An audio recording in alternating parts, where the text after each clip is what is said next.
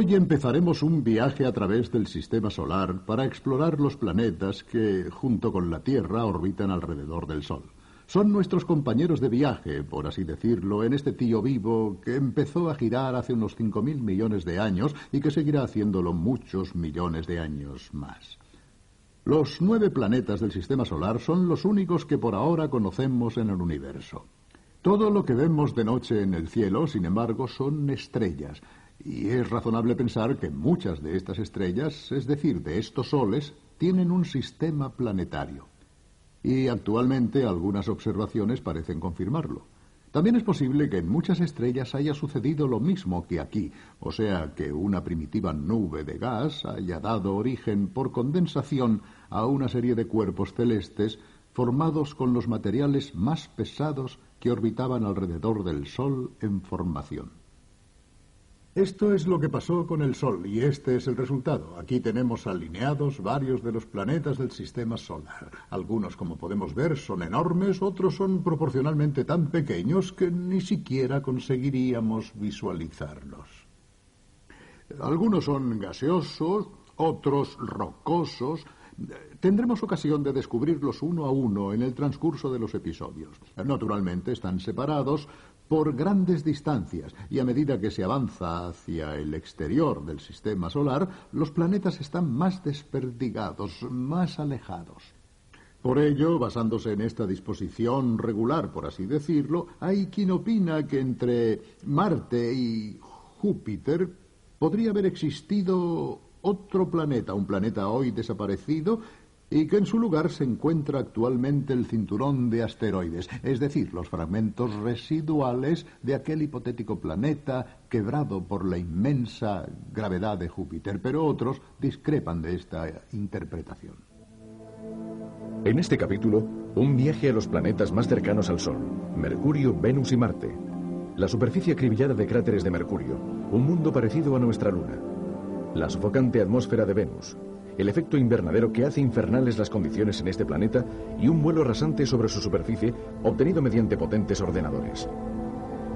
Y Marte, el planeta rojo, donde en el pasado se pensaba que habitaba una civilización gemela a la nuestra, capaz de construir sus famosos canales. Las imágenes de las ondas automáticas que pusieron fin a este sueño, el volcán más alto del sistema solar y un cañón de 4.000 kilómetros de largo. Bien, hoy hablaremos de los tres planetas más cercanos al Sol. Mercurio, pequeñísimo, Venus y Marte. Gracias a las extraordinarias imágenes que nos han enviado las ondas y el telescopio espacial Hubble, Imágenes que ningún astrónomo del pasado habría podido imaginar que vería jamás. Iniciemos pues este viaje a los planetas rocosos, centrando primero nuestra atención en Mercurio, que es un planeta muy particular porque es muy pequeño y, sobre todo, muy cercano al Sol. Veamos. Mercurio, Venus, la Tierra y Marte los cuatro planetas rocosos de la parte interna del sistema solar orbitan cerca del Sol. Inmersos en su calor y su luz, son pequeños planetas sólidos de corteza endurecida. Los planetas más externos, excepto Plutón, son gigantescas esferas de gases sumidas en un frío crepúsculo. Mercurio y Venus aparecen en el cielo nocturno muy cerca del horizonte. Sus cerradas órbitas les hacen visibles sobre todo al amanecer y al atardecer. Mercurio, a la derecha, apenas se levanta de la línea del horizonte. Al ser el planeta más cercano al Sol, también resulta el más difícil de observar. Mercurio da una vuelta alrededor del Sol en 88 días terrestres. A solo 70 billones de kilómetros del astro, es constantemente bombardeado y quemado por las radiaciones solares.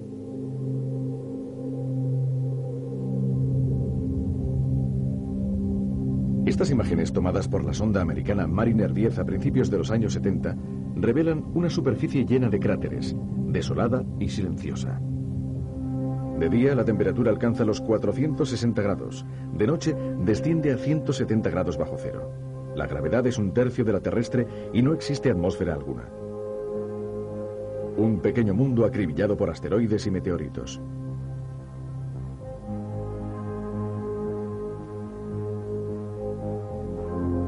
Pero ¿por qué hay tantos cráteres producidos por impactos? La respuesta la tiene el Sol. Su potente fuerza gravitacional atrae material del espacio y Mercurio que se halla en la trayectoria es objeto de frecuentes colisiones. La superficie de Mercurio es muy parecida al lado oculto de nuestra Luna. Ambos poseen grandes cuencas circulares y además Mercurio no es mucho mayor que nuestro satélite. Mercurio, por lo tanto, es un planeta muy especial, sin atmósfera, precisamente porque sus pequeñas dimensiones no le han permitido retenerla. Esto es lo que le sucede a todos los cuerpos pequeños que giran en el espacio como la Luna o como cualquier otro satélite del sistema solar. En Venus, en cambio, la situación es muy distinta. Este planeta es el más semejante a la Tierra por sus dimensiones y posee además una atmósfera muy densa, más densa incluso que la terrestre. Hubo un momento al principio de su existencia en que Venus quizás también tuvo océanos. Por eso en el pasado algunos se aventuraron a decir que en Venus podría existir alguna forma de vida. Pero las sondas nos han mostrado una situación muy diferente. Veamos este reportaje que trata de darnos una visión de conjunto del planeta. Venus es un planeta muy parecido a la Tierra, aunque mayor, y realiza una vuelta alrededor del Sol en 224 días. Pero aquí se acaban las semejanzas. Venus está totalmente cubierto de nubes densas y tormentosas. Este hecho fue descubierto por una serie de misiones soviéticas cuyo objetivo era penetrar en la capa de nubes y aterrizar suavemente en la superficie rocosa del planeta. Fue como un descenso a los infiernos. La atmósfera resultó ser 90 veces más densa que en la Tierra. La temperatura era casi de 500 grados, suficiente para fundir el plomo, y la visibilidad no superaba los 3 kilómetros. Actualmente estas son las únicas fotos que tenemos de la superficie fueron enviadas a la Tierra pocos minutos antes de que las sondas espaciales se desintegraran.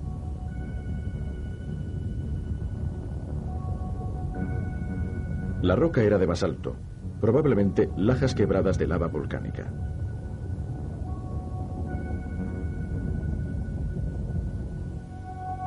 Posteriormente, el radar nos ha proporcionado imágenes mejores. Los radares en órbita han eliminado electrónicamente las nubes para obtener las primeras imágenes panorámicas de la superficie. Así ha podido confirmarse el vulcanismo. Se ha comprobado que el planeta es más llano de lo que se pensaba. Los cráteres son pocos y el relieve es menos pronunciado que en la Tierra o en Mercurio. La superficie de Venus es similar al fondo de un océano alisado por el movimiento de las corrientes. Pero los radares han desvelado otras maravillas. El globo de Venus, aquí sin nubes, gira al revés que los otros planetas.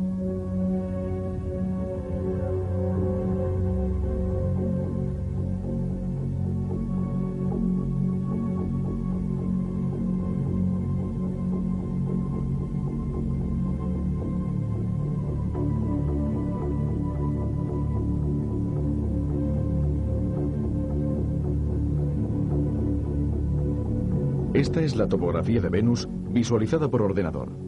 Las alturas se han exagerado y los colores son falsos, pero por lo demás, las características son muy exactas.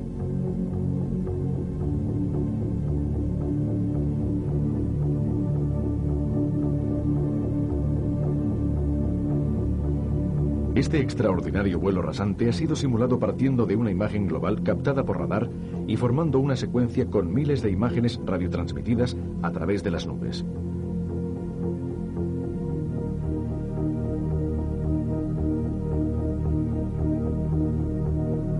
Desde la sonda en órbita se hacen rebotar sobre la superficie miles de impulsos por segundo, capaces de leer detalles cuyas dimensiones no superan los 100 metros.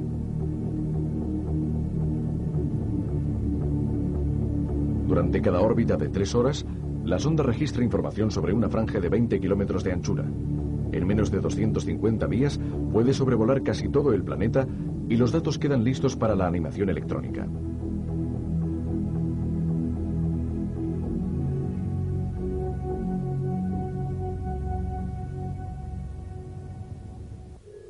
Así, en los años 90, nos ha transmitido datos la sonda americana Magellan una imagen de volcanes y fracturas.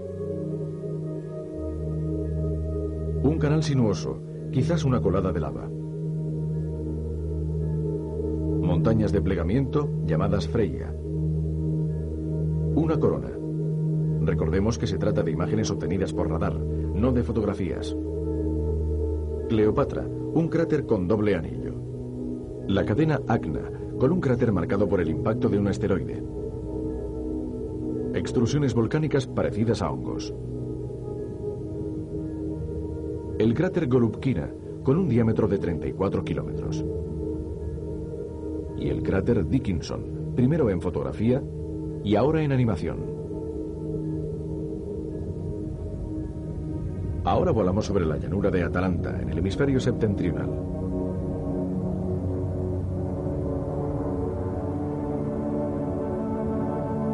Casi toda la superficie del planeta está formada por suaves altiplanos. Las dos regiones más grandes tienen las dimensiones de un continente. La tierra de Istar, tan grande como Australia, al norte, y la tierra de Afrodita, tan grande como África, al sur.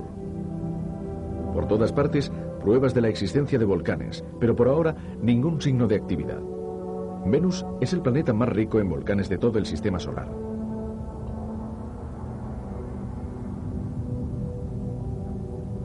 La sonda Magellan ha descubierto cadenas de montañas, un accidente que solo se encuentra en la Tierra. Pero el escaso número de cráteres, si lo comparamos con Mercurio o la Luna, es signo de un paisaje joven y de una superficie protegida del bombardeo de los asteroides. Solo los más grandes pueden alcanzar el suelo sin desintegrarse en la densa atmósfera de Venus.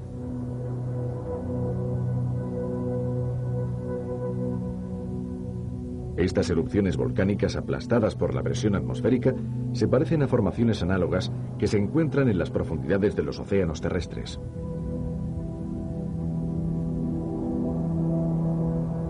Pero todas las imágenes de la sonda Magellan no pueden llegar a reproducir el infierno de Venus una atmósfera opresiva y venenosa de dióxido de carbono, nubes de ácido sulfúrico, temperaturas de 450 grados centígrados, un infierno en el que la luz es difusa y el calor no tiene posibilidad de dispersarse por el espacio cósmico. Continuos truenos.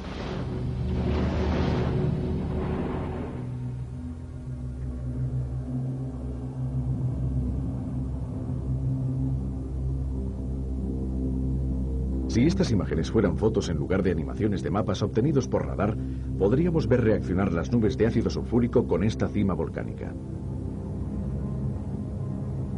Venus gira tan lentamente que uno de sus días dura 243 días terrestres.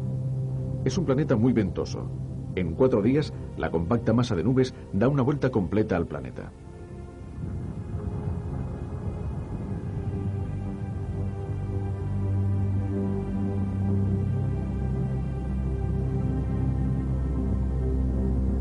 Las condiciones de Venus son parecidas a las de un periodo de la Tierra poco conocido que se sitúa hace más de 4.000 millones de años, cuando la corteza terrestre se enfrió, dando lugar a la aparición de la vida. Si Venus es sin duda un planeta no apto para la vida, Marte sigue suscitando hoy numerosos interrogantes. Muchos científicos sostienen que quizás en Marte, pese a todo, todavía sea posible descubrir algunas huellas de formas simples de vida existentes en un lejano pasado. Hablaremos de ello en breve. De momento empezaremos por ver qué se sabe hoy de Marte después de decenios de observaciones e incluso de exploraciones cercanas. Marte, abajo en el centro, es el cuarto planeta y describe una órbita alrededor del Sol durante casi dos años terrestres. La Tierra y Marte presentan muchas semejanzas, pero Marte es solo la mitad de grande, es menos denso y tiene una gravedad más débil y una atmósfera más enrarecida. En compensación tiene casquetes polares, estaciones y el eje inclinado. Sin las nubes que obstaculizaron el trabajo de las ondas enviadas a Venus, los exploradores de Marte han enviado datos clarísimos. Han fotografiado valles y canales naturales. Escarcha y nieblas matutinas. Grandes cañones incluso un corrimiento. Visto aquí de más cerca. La atmósfera de perfil. El hielo.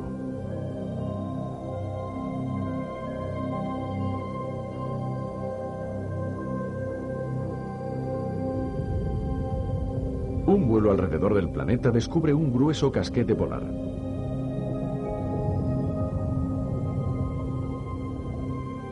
Desde la Tierra con telescopio es posible ver el casquete septentrional. En verano el casquete se reduce mientras el invierno atenaza el polo sur. El casquete meridional está formado sobre todo por dióxido de carbono congelado, el septentrional por agua helada. Los casquetes polares están surcados por grandes grietas y terrazas que se cree que se formaron durante repetidos cambios de clima. La erosión habría sido consecuencia del deshielo.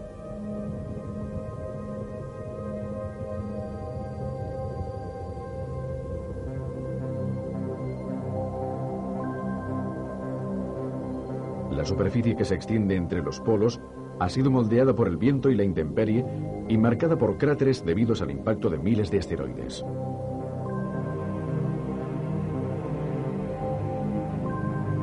También el vulcanismo ha jugado un papel importante. Este es el Monte Olimpo, el volcán más grande del sistema solar. Una plataforma perfecta para lanzarse a volar sobre este mundo árido y polvoriento.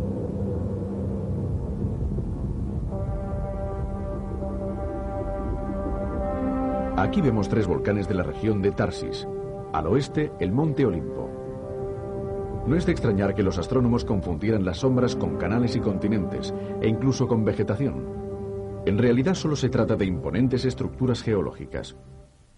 Hay una cuestión curiosa en la historia de Marte, el hecho que los astrónomos de hace un siglo creyeran ver canales sobre la superficie, grandes canales que conectaban los diversos puntos del planeta, quizás para aprovechar mejor el agua, unas obras gigantescas que solo podían haber realizado civilizaciones técnicamente avanzadas. Así nació el mito de los marcianos, que duró mucho tiempo.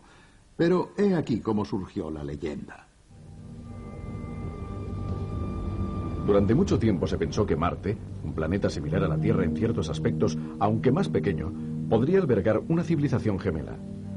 A finales del siglo pasado, algunos astrónomos incluso creyeron ver sobre la superficie de Marte indicios de colosales obras hidráulicas, los famosos canales. Todo había empezado con las observaciones de un astrónomo italiano, Schiaparelli, que al escribir sobre sus descubrimientos había hablado de estos canales. Los estudios habían sido continuados por otro científico, Percival Lowell, un astrónomo americano que incluso dibujó los mapas de los canales. La creencia de que en Marte habitaban audaces ingenieros hidráulicos y una civilización quizás más avanzada que la terrestre se difundió también entre la opinión pública. Precisamente por aquellos años se abría el canal de Panamá, una minucia comparado con las obras marcianas. La progresiva mejora de los telescopios hizo comprender que los canales de Marte se hallaban más en la fantasía de Lowell que en el planeta rojo, pero el golpe de gracia al sueño de la civilización gemela lo dieron en los años 60 las primeras imágenes enviadas por una sonda automática, el Mariner 4. Marte aparecía como un mundo frío y desolado, acribillado por los habituales cráteres, en el que se abrían cañones de 4.000 kilómetros de largo y volcanes ya apagados de decenas de kilómetros de altura. En el planeta no solo no existían civilizaciones avanzadas, ni siquiera había formas rudimentarias de vida. Hoy podemos viajar a Marte a través de la realidad virtual gracias a las bellísimas imágenes obtenidas mediante potentísimos ordenadores. Un día, quién sabe, quizás tengamos la posibilidad de ir a Marte y recorrerlo con vuelos rasantes como se hace hoy en el Gran Cañón. Pero mientras, las secuencias que vemos nos proporcionan un anticipo de este futuro. Veamos. Gracias a los datos y fotografías recogidos por las ondas Viking y a su tratamiento por ordenador, podemos sobrevolar como en una extraordinaria astronave del futuro la desolada superficie del planeta rojo. Un vuelo sobre el Valle Marineris, el accidente más sorprendente del planeta. Un estrecho cañón que tiene 7 kilómetros de profundidad y una longitud de 4.000 kilómetros. Mientras nos preparamos para volar sobre los volcanes de Tarsis, encontramos algunas nubes.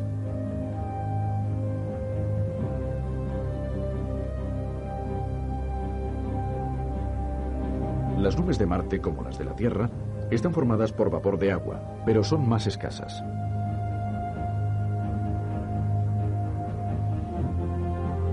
En los cañones, las heladas nocturnas, disipadas por el sol, forman una espesa bruma. Marte es frío, pero en las proximidades del Ecuador, en verano, la temperatura puede alcanzar los 25 grados centígrados.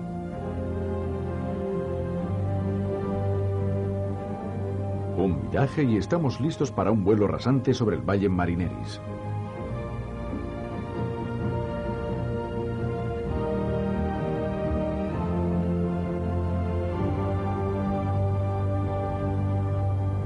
Este es Arsia, el volcán más meridional de la región de Tarsis.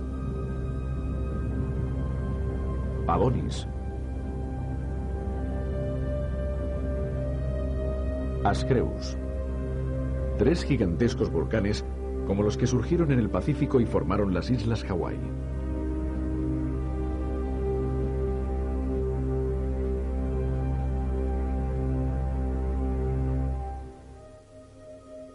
Marte tiene dos pequeños satélites, Phobos y Deimos, probablemente asteroides capturados por la fuerza de gravedad del planeta. Vistos desde el Viking, aparecen como rocas solitarias de pocos kilómetros de diámetro.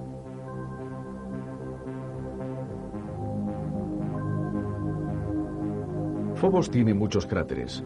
Deimos es más liso y más pequeño. Su superficie está recubierta de polvo.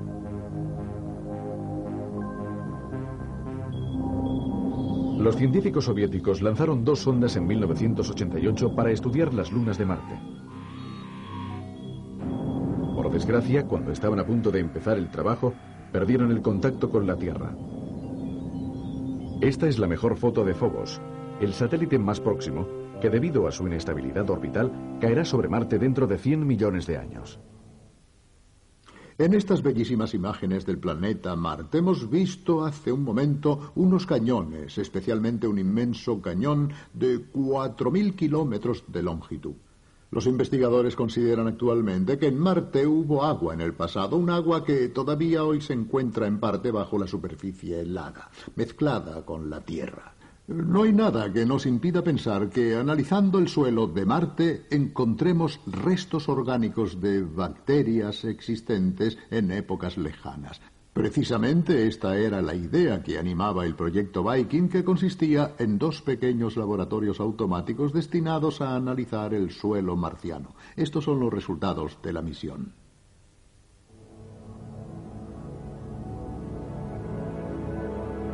Un amanecer en Marte en 1976.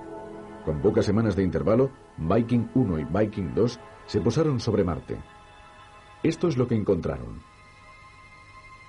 Un desierto pedregoso de color rojizo debido al óxido de hierro. Los análisis del suelo realizados por las sondas hicieron comprender que al menos en las zonas en las que habían aterrizado no existía ninguna huella de vida. Por otra parte, la temperatura media era de 30 grados centígrados bajo cero y la presión 150 veces inferior a la terrestre, condiciones que no son las ideales para la evolución biológica. Las ondas ni siquiera consiguieron ver las grandes tormentas de polvo que se abaten sobre Marte, tan extensas que envuelven todo el planeta y resultan visibles desde la Tierra. Pero el clima de Marte no siempre ha sido tan hostil. Estos canales ramificados parecen lechos de ríos ya secos. Esta especie de lágrima ha sido seguramente moldeada por agua en movimiento. Se considera que antes Marte tenía una atmósfera densa como la de la Tierra y abundante agua. Entonces, ¿por qué ya no llueve? Según una teoría, a causa de la débil gravedad de Marte, la atmósfera ha ido escapando lentamente al espacio. Mientras los gases volcánicos lograron sustituir el aire perdido, no hubieron grandes problemas. Pero cuando cesaron las erupciones, la atmósfera se hizo cada vez más delgada y la cubierta protectora de vapor de agua y dióxido de carbono que retenía el calor del Sol desapareció. Marte se convirtió entonces en un desierto sin calor ni agua. Pese a los desalentadores resultados de las ondas Viking, Marte continúa interesando a los astrónomos y a los exobiólogos, es decir, los científicos que estudian la posibilidad de la vida fuera de la Tierra. Sin duda, Marte será más explorado en el futuro y muchos de sus aspectos todavía están por descubrir. Oigamos alguna idea al respecto. Creemos que Marte en épocas muy remotas era completamente distinto. Probablemente hace 3 o 4 mil millones de años tenía mucha agua en su superficie, agua en estado líquido. Durante ese mismo periodo en la Tierra se desarrolló la vida. De hecho, en nuestro planeta se han encontrado fósiles de aproximadamente 3.500 millones de años de antigüedad. Si la vida se desarrolló por aquella época en la Tierra, ¿por qué no en Marte, que en aquellos lejanísimos tiempos era parecido a nuestro planeta?